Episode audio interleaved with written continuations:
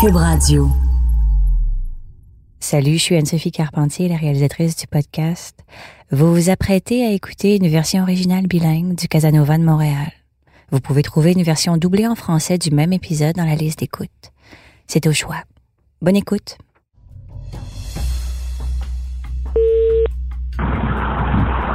Hi, this is Sheldon. I'm either on the phone or away from it. Please leave your name and number, and I'll get back to you as soon as possible. Have a great day. After leaving a message, you can hang up or press pound for more options. Hi, Mr. Ludwig. Uh, my name is Bridget Noel. I'm a journalist with the Journal de Montréal. I'm still hoping to get you on the phone for an interview. Je n'ai toujours pas réussi à parler directement à Sheldon Ludwig. Quand je l'ai appelé la première fois en septembre, c'est son avocat qui m'avait répondu pour me dire qu'il n'avait pas de commentaire à faire sur cette histoire, qu'il ne souhaitait surtout pas parler aux médias. J'ai relancé quelques mois plus tard, mais silence radio. Mais Sheldon Ludwig n'est pas le seul qui a refusé de participer à ce reportage. Au fil de notre enquête, on a constaté que plusieurs personnes ne veulent pas ou bien ne veulent plus parler de Sheldon Ludwig. Par exemple, plusieurs de ses anciennes fréquentations, comme ces deux femmes qui ont amené Sheldon en cours pour leur avoir volé des dizaines ou des centaines de milliers de dollars. Je les comprends de ne pas vouloir nous accorder d'entrevue. J'imagine qu'elles ont honte de cette fête avoir, qu'elles aimeraient mieux oublier tout ça. Certains clients des services de coaching de Sheldon ont aussi décliné notre invitation. Eux aussi, je les comprends, parce que pour avoir recours à ce type de thérapie-là, ben, il faut forcément avoir eu un problème de dépendance dans la famille. Et c'est pas tout le monde qui veut étaler ce genre d'histoire au grand public. Mais là où on s'est vraiment heurté à un mur, c'est avec les partenaires d'affaires de Sheldon. J'ai trouvé ça surprenant parce que selon ce qu'on sait, ce sont eux qui auraient été les plus affectés financièrement par les stratagèmes de notre Casanova, qui auraient perdu des centaines de milliers, voire des millions de dollars. Je m'appelle Brigitte Noël et vous écoutez le Casanova de Montréal.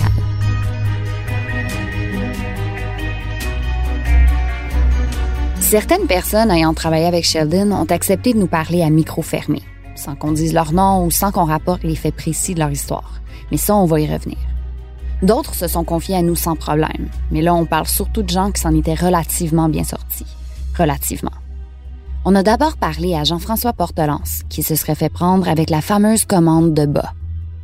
Moi, dans le fond, il m'avait juste parlé qu'il faisait affaire avec une compagnie de linge qui achetait du linge au, prix cost, comme qu'on appelle en anglais, que lui, il revendait dans des euh, boutiques ou des autres entreprises ici à Montréal à un prix plus élevé, puis il faisait du profit là-dessus. Puis lui, il m'a expliqué après ça que euh, il embarquait souvent des jeunes entrepreneurs dans ça, dans ces ventes-là. Il faisait ça deux fois par année. Puis les profits qu'il faisait, ben, il donnait ça, dans le fond, aux, euh, aux jeunes artistes, aux jeunes entrepreneurs, pour leur donner de l'argent. Fait que là, j'étais intéressé. J'étais comme, oh, ben, mon Dieu, c'est... Fait que ça a commencé comme ça que là, tu sais, je me suis accroché. J'ai mordu à l'hameçon, malheureusement. Ben là, au début, il voulait que j'y fasse un gros montant, un gros transfert de 6300. Au total, Jean-François lui aurait donné 2700 dollars qu'il n'a jamais pu récupérer.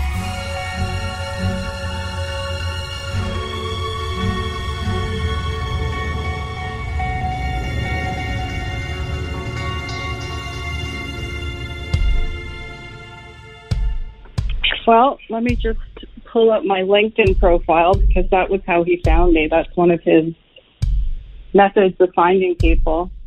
J'ai aussi appelé Valérie O'Connell, une femme que Sheldon avait embauchée pour lui bâtir un site web.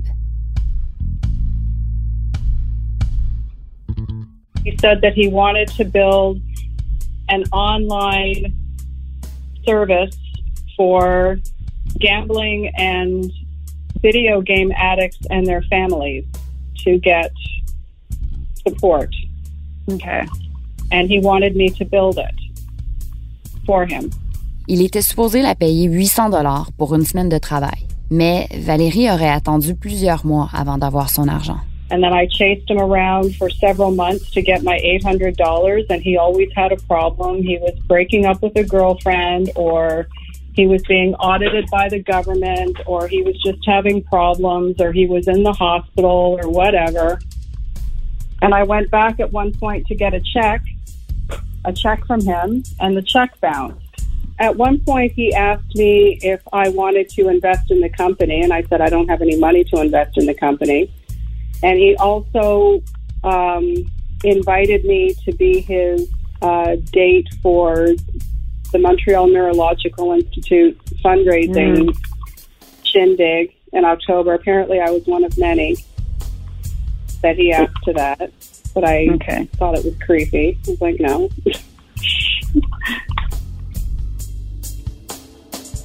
J'ai aussi le témoignage d'une femme qui a passé quelques semaines à travailler pour une des compagnies de Sheldon en 2014.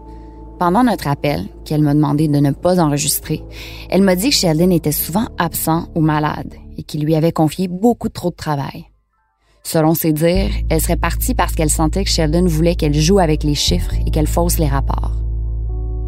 D'autres personnes nous ont dit des choses semblables, que Sheldon aurait menti aux clients, qu'il aurait promis de la marchandise qu'il ne pouvait pas livrer.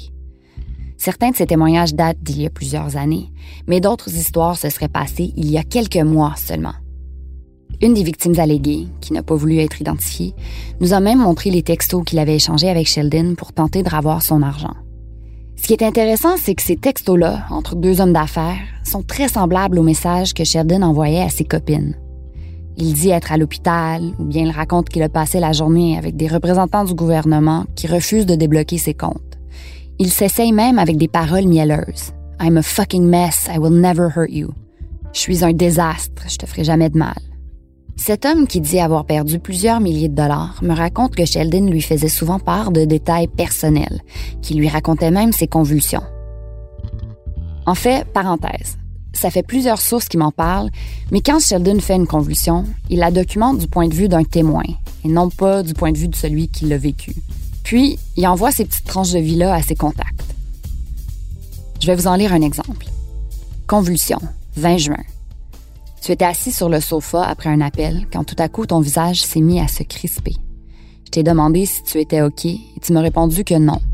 Les spasmes sont devenus plus forts et ton bras s'est mis à trembler. Ça a duré environ deux minutes et demie. Fin de la parenthèse.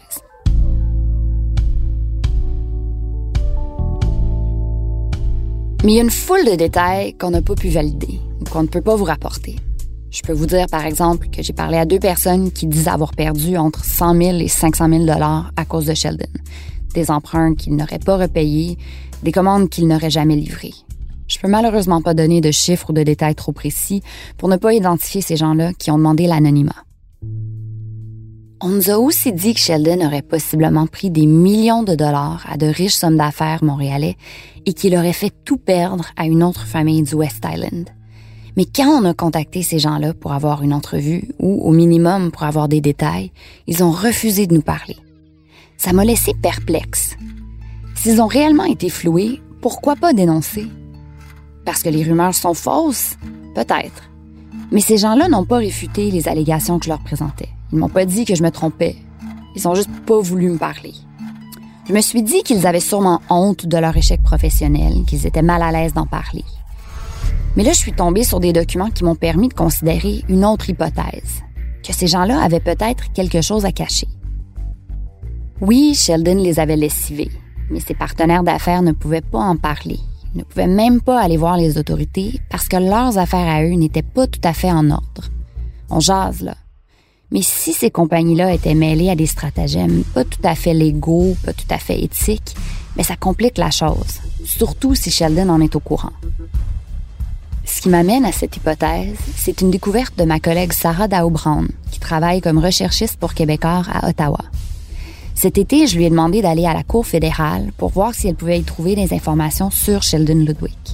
Et ce qu'elle a découvert, c'est que Sheldon avait été amené en cours huit fois à cause des vêtements que ses entreprises distribuaient. Salut Sarah, ça va? Oui, ça va toi? Oui. Ok, dis-moi ce que tu as trouvé.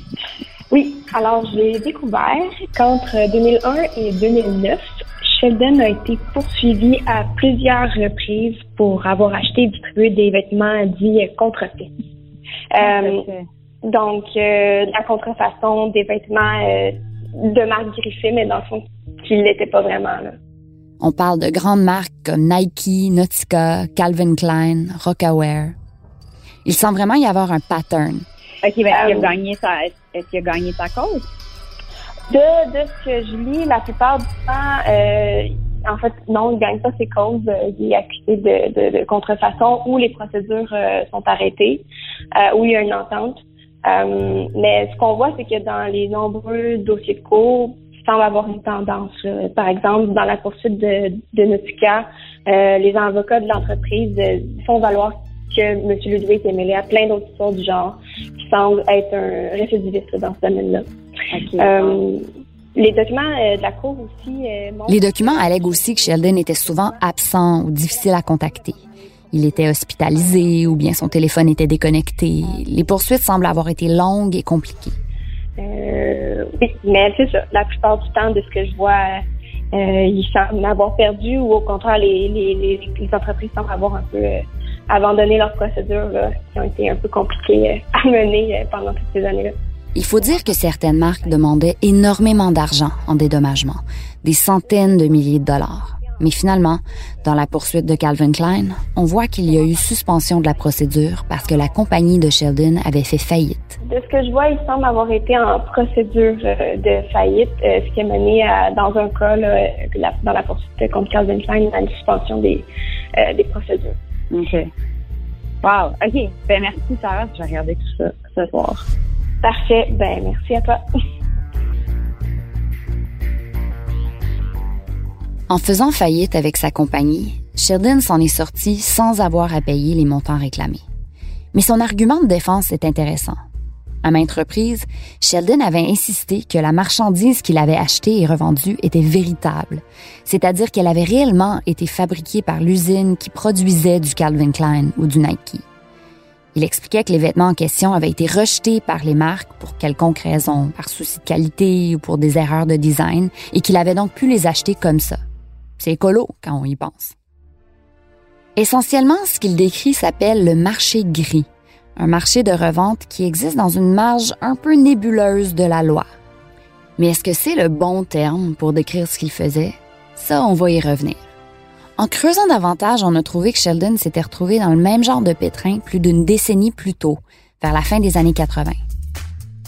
À cette époque-là, c'était plutôt les dessins animés qu'il faisait vibrer. En 1988, Sheldon avait reçu une injonction de la compagnie créatrice des California Raisins. Tu sais, ces figurines en plastique en forme de raisin sec qui chantaient du Motown. Ouais. Vers la fin des années 80, vous vous souviendrez que les California Raisins étaient partout, sur des t-shirts, sur des boîtes à lunch, on vendait aussi des figurines, puis ça je le sais parce que j'en avais. Sheldon avait voulu profiter de cet engouement-là. Selon les documents qu'on a déterrés, il avait engagé une designer pour créer des personnages très semblables, des raisins secs aux traits humains, qu'il avait ensuite fait imprimer sur des vêtements. La compagnie derrière les vrais California Raisins ne l'avait pas trouvé drôle. Histoire semblable en 1987 avec les personnages des bandes dessinées Archie. Ici, Sheldon avait fait presque toutes les démarches pour avoir le droit d'utiliser les images d'Archie, de Betty et de leurs amis. Il avait tout fait sauf signer le contrat. Quand la compagnie a constaté que Sheldon avait commencé à vendre sa marchandise sans finaliser leur entente, ils l'ont traîné devant les tribunaux. Vous l'aurez deviné, Sheldon a fait faillite.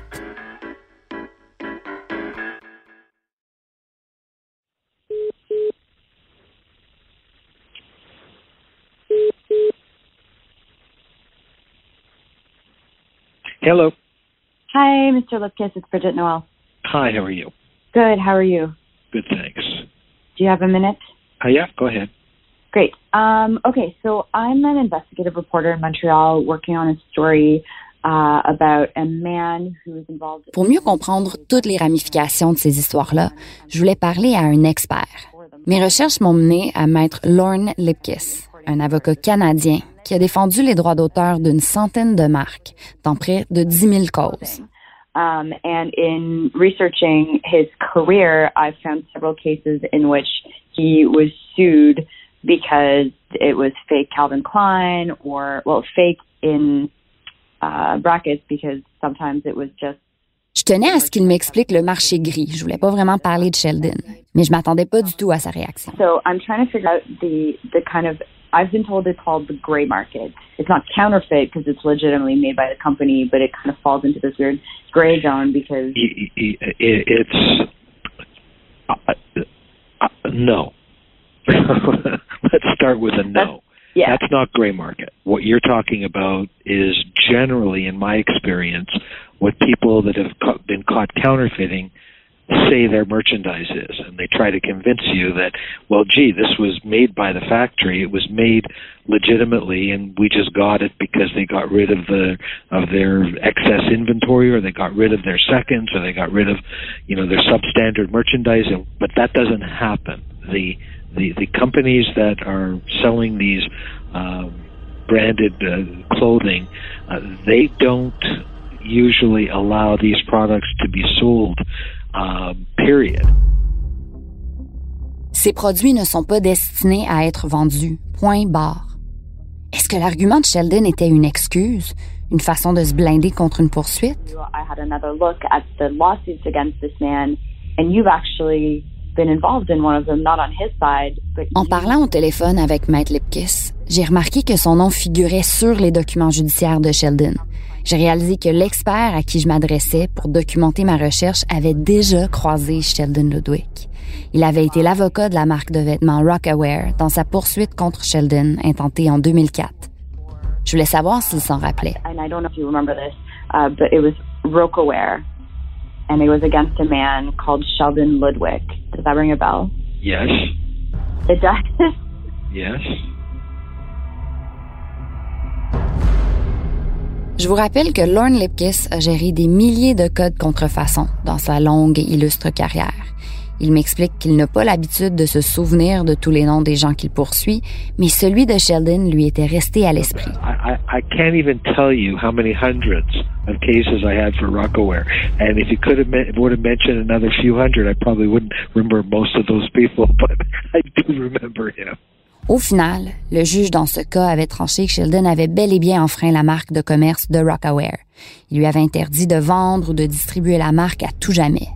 La marchandise en question avait été récupérée et détruite.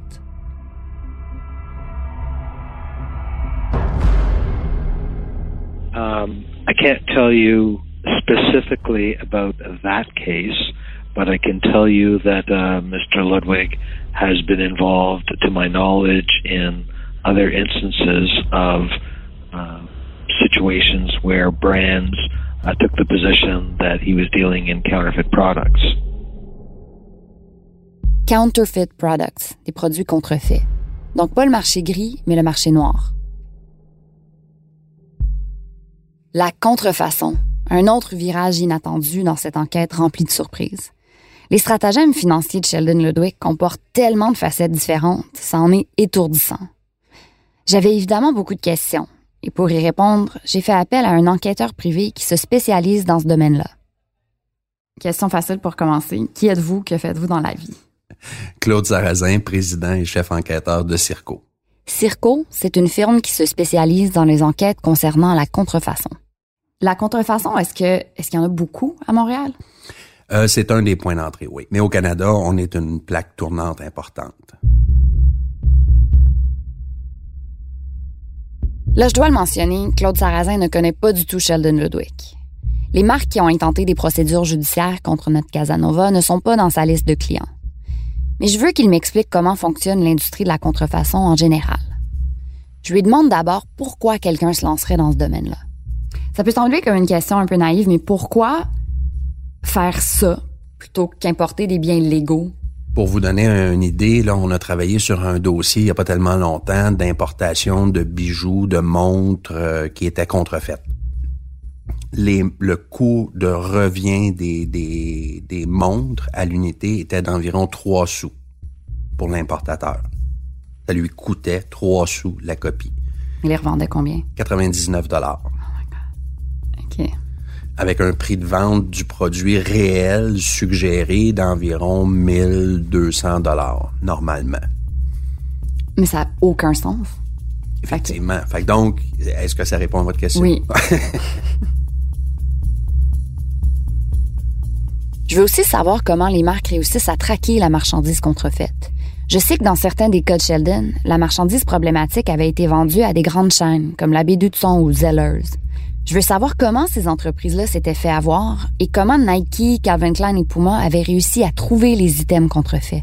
Parlez-moi un peu de comment vos enquêtes sont menées. Comment est-ce qu'on détecte de la contrefaçon? Dans les faits, euh, souvent, ça va être le, client qui va constater. Ça peut être une plainte du public. Ça peut être une personne qui s'informe à savoir pourquoi le produit qu'elle a acheté, dont elle a payé euh, plusieurs centaines, voire des milliers de dollars pour acquérir, euh, tout d'un coup est disponible pour le, le un centième du prix. Euh, et donc, ça va amener des questionnements et à partir de ce moment-là, le processus d'enquête va être initié. Mais c'est fou de constater à quel point les containers ne sont pas surveillés. En tout cas, pas pour ça. Ouais, ben c'est parce que c'est ça fait pas nécessairement partie du mandat non plus des, des organismes frontaliers. Il m'explique que nos autorités ne sont pas très bien outillées pour détecter et confisquer la contrefaçon quand elle entre au pays, que c'est difficile à stopper aux douanes. En fait, c'est aussi une question de priorité. Les douaniers ont d'autres chats à fouetter. Ils cherchent plutôt des drogues ou des substances nocives ou dangereuses, ou des produits contrefaits qui pourraient avoir un réel impact sur la santé, comme la bouffe ou les produits de beauté. Je lui demande si la contrefaçon de vêtements est un crime plus gentil.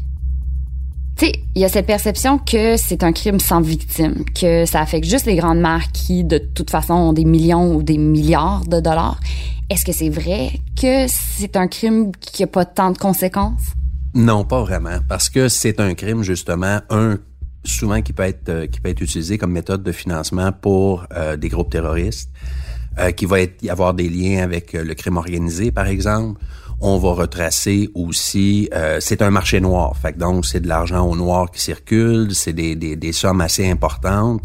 On se retrouve avec des gens qui sont souvent liés à ça qui font pas vraiment d'argent. Bon, il y a tout un processus, là, tout dépendant de la méthode de mise en marché qui est utilisée, ou est-ce qu'il y a des gens qui sont carrément euh, euh, qui, qui, font de l'esclavage, qui sont impliqués là-dedans. Fait que donc, c'est un c'est un crime quand on le regarde, puis c'est sûr, les gens vont toujours justifier leurs actes. Fait que donc, ah, j'achète un sac, euh, il est contrefait, mais c'est pas grave. En réalité, c'est grave. Il y a beaucoup d'études qui le démontrent. Bon, il y a eu des, des analyses à l'international de fait là-dessus. Les, ces argents-là vont se retrouver dans les mains de personnes qu'on veut pas nécessairement encourager. Là, je sais, on est passé des California Raisins au financement du crime organisé. C'est un peu abrupt comme virage. On a commencé avec les histoires de contrefaçon de Sheldon Ludwig pour finalement brosser le portrait d'une industrie criminelle planétaire. Mais ce qui me frappe le plus de ma conversation avec Claude Sarrazin, c'est la prise de conscience qu'il s'agit d'un autre crime qui, comme plein d'autres crimes économiques, mène rarement à la prison. Mais les gens vont pas en prison pour ça. Non, de façon générale, non, euh, parce que effectivement, c'est pas dans notre cas, notre approche n'en est pas une criminelle. Effectivement, la contrefaçon est une infraction reliée à la loi sur le droit d'auteur, qui permet des recours d'ordre pénal ou civil, mais pas criminel. Ça mène surtout à des amendes et des ordonnances qui interdisent aux contrevenants d'importer ou de vendre tel ou tel type de marchandises. Comme les autres dédales judiciaires de Sheldon, il s'agit donc d'une histoire qui peut se régler avec une simple faillite. Je dis simple, mais on le voit, dans une faillite, il y a des conséquences financières et émotives qui peuvent ruiner des vies. Moi, j'ai vu des gens qui ont perdu leur voiture, leur maison, leur compte en banque parce qu'ils avaient été impliqués là-dedans. Est-ce que la punition est plus grande? Que d'avoir euh, un an de prison avec sursis et de se retrouver avec euh, tous les biens matériels qu'on a acquis à travers la commission de ces infractions-là? Pas sûr. Mais je me demande, dans un contexte où Sheldon peut fuir ses problèmes en faisant faillite à répétition, est-ce que notre système ne serait pas en train de créer une situation qui encourage la récidive? Parce que pour se rebâtir, Sheldon doit se trouver de nouvelles sources de revenus. Mais si ces sources de revenus sont d'autres femmes ou d'autres gens vulnérables qu'il peut éviter de rembourser grâce à une autre faillite, ben, je pense que notre système ne fonctionne pas comme il devrait.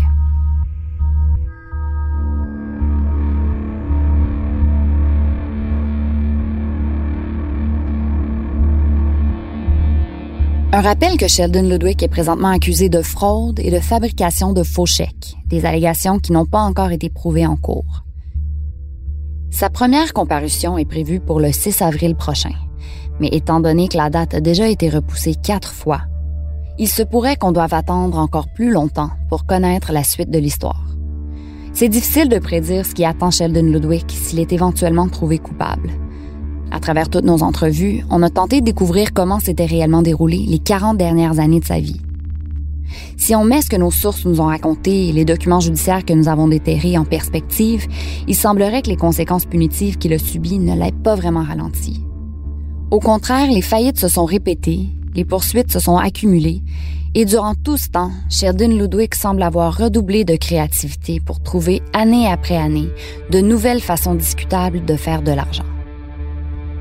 Après autant de temps et autant de présumées victimes dans le sillage de Sheldon Ludwig, c'est à se demander si notre système judiciaire se préoccupe réellement des crimes financiers de ce genre-là, si on s'occupe vraiment des gens qui en souffrent.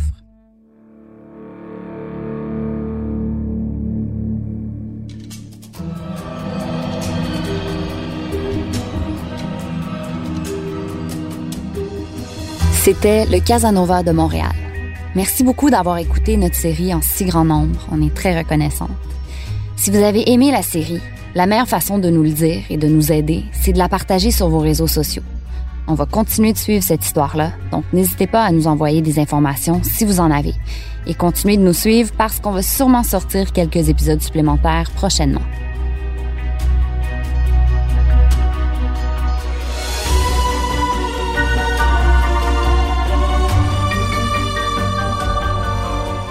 La série est une réalisation d'Anne-Sophie Carpentier.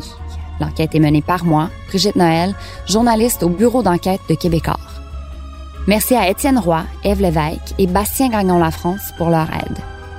Le mix sonore est de Philippe Séguin, une production du bureau d'enquête de Québecor et de Cube Radio. Si vous avez des informations sur Sheldon Ludwig, écrivez-moi à brigitte.noël.quebecormedia.com. Vous pouvez aussi me trouver sur Twitter ou LinkedIn. Si vous avez aimé ce podcast, partagez-le avec vos amis et n'oubliez pas de nous donner 5 étoiles.